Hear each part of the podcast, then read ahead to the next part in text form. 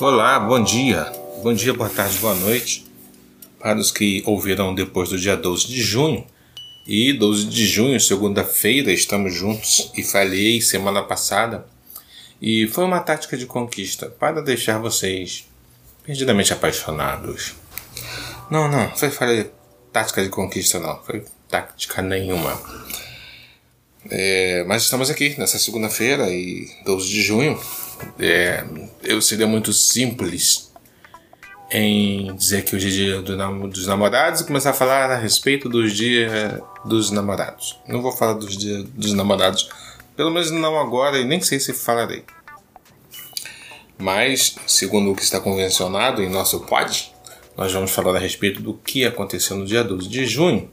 E eu lembro que alguns dois episódios atrás eu falei de Nelson Mandela não, eu falei do apartheid, regime que infelizmente foi criado na África do Sul e eu existi na minha tenra idade, na minha infância, na minha primeira parte da juventude, vou dizer assim, tendo esse, essa coisa vergonhosa institucionalizada nela, na África do Sul, que era o apartamento de brancos e negros, né? a divisão de brancos e negros.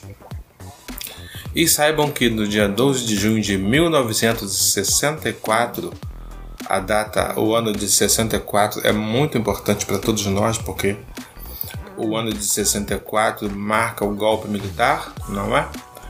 Mas em junho, dia 12 de junho de 64, o Nelson Mandela é condenado à prisão perpétua por sabotagem na África do Sul. Então tem esse evento relacionado a esse regime repugnante que tivemos na, nessa reta final do século XX, né?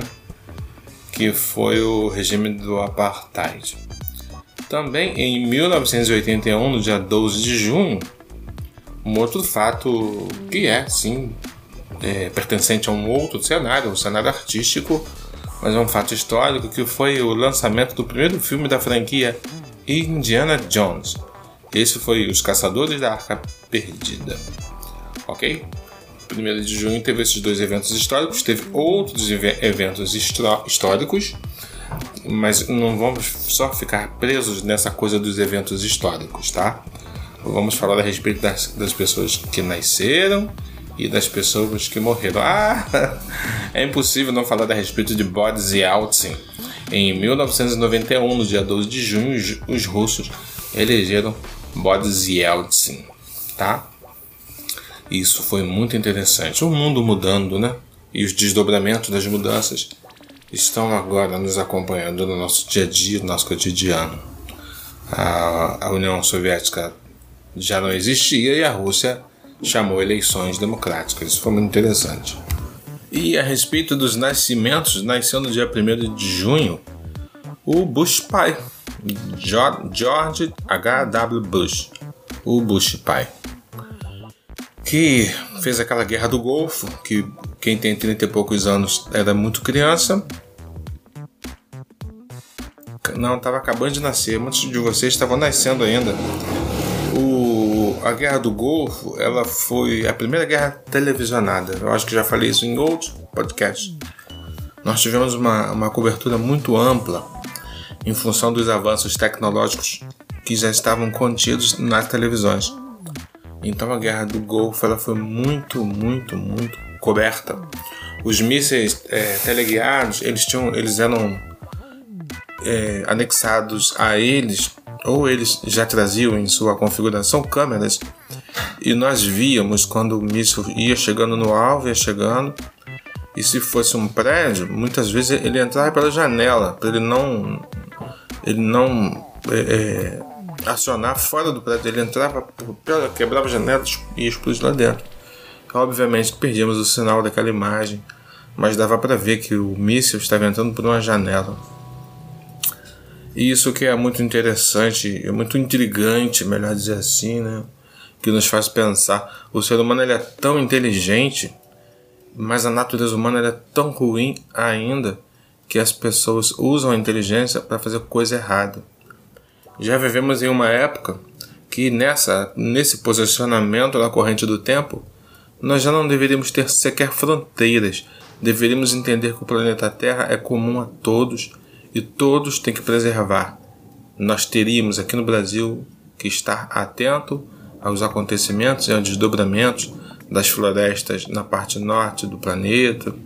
Nós deveríamos estar atento ao que é chamado de cinturão verde na África, que é um, é um reflorestamento multinacional que está sendo feito. Nós deveríamos estar ajudando, fazendo campanhas, tentando ganhar grana. Eles lá na África, ou na Ásia, ou na Europa, deveriam estar atentos aos acontecimentos da floresta amazônica, tentando ajudar de alguma forma, tendo sim né, o entendimento que é comum a todos, é patrimônio mundial, e as fronteiras já deveriam ter caídas, ter caído. Quando começou né, o, a consolidação dos blocos é, econômicos, é uma moeda só, o euro, né, o bloco da, do mercado comum europeu, o, a tentativa da implementação de um bloco econômico nas Américas chamado NAFTA. Aí eu achei assim, ah, vai começar o processo de, de derrubada, direi assim, das fronteiras começou e começou pelo aspecto econômico. Mas que nada, a gente está vendo que o mundo está muito dividido, a China vem se mostrando como um dos expoentes, né, um dos grandes dominadores, é, que usam métodos diferenciados, não necessariamente pela força, mas sim pela grana. E, e a Rússia está incomodando muita gente né, com essa invasão da Ucrânia, nos possibilitando uma ameaça de, de guerra nuclear. Os Estados Unidos também não faz força nenhuma né, para consolidar a paz em função da sua grandiosidade. Geralmente os que são muito grandes eles são arrogantes. Então é isso, gente. É, nasceu Bush e nasceu Maguila, tá? Nasceu Maguila. Falei a beça de Bush e, e os seus acontecimentos ao redor, né? O gilista brasileiro também nasceu no dia 12 de junho, dia dos namorados. Beleza? Vamos tocar o barco da vida? Vamos, vamos seguir? Falamos de nascimento, temos que falar de morte, né? Quem foi embora? Quem adormeceu na morte? Vamos ver. No dia 12 de junho morreu um ator norte-americano, estadunidense especificamente, chamado Gregory Peck. O nome Gregory Peck lhes é familiar?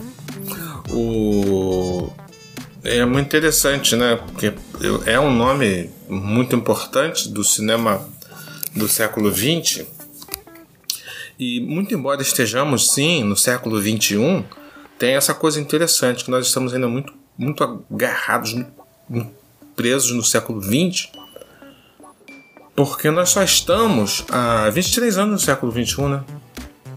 Não é isso? Então, o que se passa é que a música, é a música do século 20, a música dos anos 80, o rock Brasil, né? Michael Jackson, isso tudo é século 20 é, muitos dos quais vieram e, estão conosco ainda, mas o, eu acho que essa primeira metade do século XXI, eu acho que até 2040, assim, a gente vai ter muita coisa do século XX. Talvez até 2030, 2040, eu imagino. E aí a gente fica nessa. Lembro sim do Gregory Peck, voltando a falar dele. Eu, quando era mais jovem do que sou, quando eu tinha. Quando eu era garoto, bem menino, né? a nossa, o nosso leque de possibilidades relacionadas ao entretenimento era nenhum, quase que nenhum, né? mas nós tínhamos. Que era basicamente aqueles filmes da. da... Muitos, muitos, muitos eram preto e branco, eles anunciavam esse filme é preto e branco. E nós vimos, mesmo se fosse, o filme fosse preto e branco, quando eu era garoto, nós vimos. E Gregory Peck foi de grande importância para o cinema norte-americano, foi um dos expoentes do cinema norte-americano. Então, só quase 10 minutos, a gente está falando do dia 12 de junho, que é dia dos namorados, né? E eu acho que a gente não vai falar de namorado, tá? E a contagem para o final do ano é regressiva, né? Falta 212 dias, eu acho. Para ter 202 dias, eu acho, para acabar o ano, mas isso é bobagem. É... E daqui a pouco começa outro ano. Mas vamos começar falando a respeito do que eu quero falar com vocês hoje, tá? Que num primeiro momento não é sobre namorados, é sobre stalkear. Vocês stalkeiam as pessoas? Bem, primeiro vamos nós é, esclarecer isso aí. É, não, é, não é um verbo da língua portuguesa, muito embora eu tenha flexionado, flexionado ele, Eu falei, vocês stalkeiam? É, stalkear é perseguir na língua inglesa, ok? E desde já saibam todos que eu não persigo ninguém, mas eu sei que é dito que stalkear é ir ao perfil de alguém, independente de qual rede for, para ver a quantas andam aquela vida. E é disso que nós vamos trocar essa ideia, sobre eu stalkear alguém. É... Ah, sim, uma coisa muito interessante. Tem uma moça que a gente falava há muito tempo atrás, não, não é muito tempo não, algum tempo atrás, né? E aí ela ficou meio assim e tal, porque o meu Instagram é pequenininho, não tem nada. E ela, meio não, ela cortou relações de trocar ideia comigo. Eu respeitei esse espaço, então tô falando isso como prova contestável e irrefutável de que eu não sou nenhum maluco perseguidor de ninguém. Mas vamos falar o que é o que eu quero falar mesmo. Aí eu entrei, é, eu acordei muito cedo, eu acordo muito cedo. E aí eu, ah, vou dar uma olhada aqui. Aí entrei no Facebook e para olhar pessoas que há muito tempo eu não via. Eu vi um perfil, vi uma foto, eu vi alguém que há muito tempo eu não via. Aí eu fui entrando pelos caminhos ali e tal, né, de ver as pessoas e tal, e barará, barará. Eu entrei é, em um perfil do Facebook e nesse perfil eu senti falta de uma pessoa que foi criança comigo, né? ou seja, uma pessoa que eu conheço desde sempre. E eu fiquei muito chateado com aquilo, porque já me veio já na cabeça a possibilidade dessa pessoa ter morrido, porque ela não estava compondo com o seu grupo familiar. Era uma menina na época, quando eu era garoto. Ela era mais velha, uns dois anos talvez. E na minha vida ela foi um divisor de águas no que diz respeito ao entendimento das coisas, porque eu era muito criança, eu era muito pequeno. E a minha, a minha família nuclear são, são, são mulheres, né? Eu tenho três irmãs e tinha minha mãe, então eram quatro mulheres e eu. E o meu pai, que foi bastante ausente. Mas, via de regra, na minha casa eram eu com quatro mulheres. E eu muito pequenininho, essa, essa que era uma menininha também, talvez uns dois anos mais velha, ela falou assim: Olha, eu não brinco com menino. Na primeira vez que eu tive contato com ela. E aí eu fiquei espantado com aquilo, assim, não entendi nada.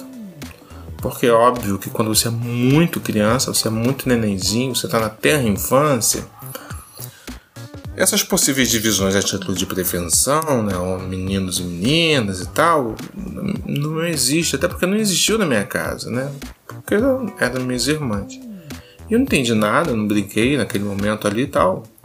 E não entendi muita coisa, fiquei bastante sentido com aquilo. E sim, aí depois minha mãe veio conversar comigo e tudo mais. E eu lembrava isso a ela. Eu lembrava de tempos em tempos, porque de tempos em tempos encontramos as pessoas, né? Nos encontramos. E de, sempre que era possível, eu brincava e lembrava isso a ela. Óbvio que eu não vou dar mais detalhes a respeito de quem é, porque não cabe, até porque vai que essa pessoa está viva, né?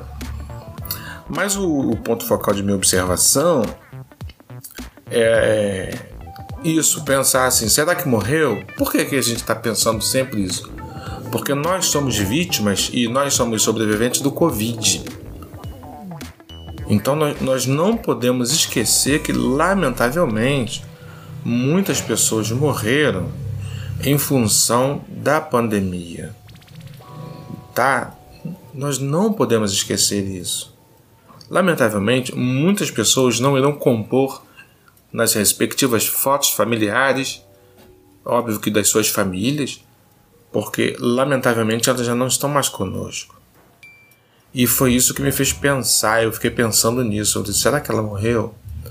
Sim, porque essa, essa, essa mulher, ela tem uma filhinha.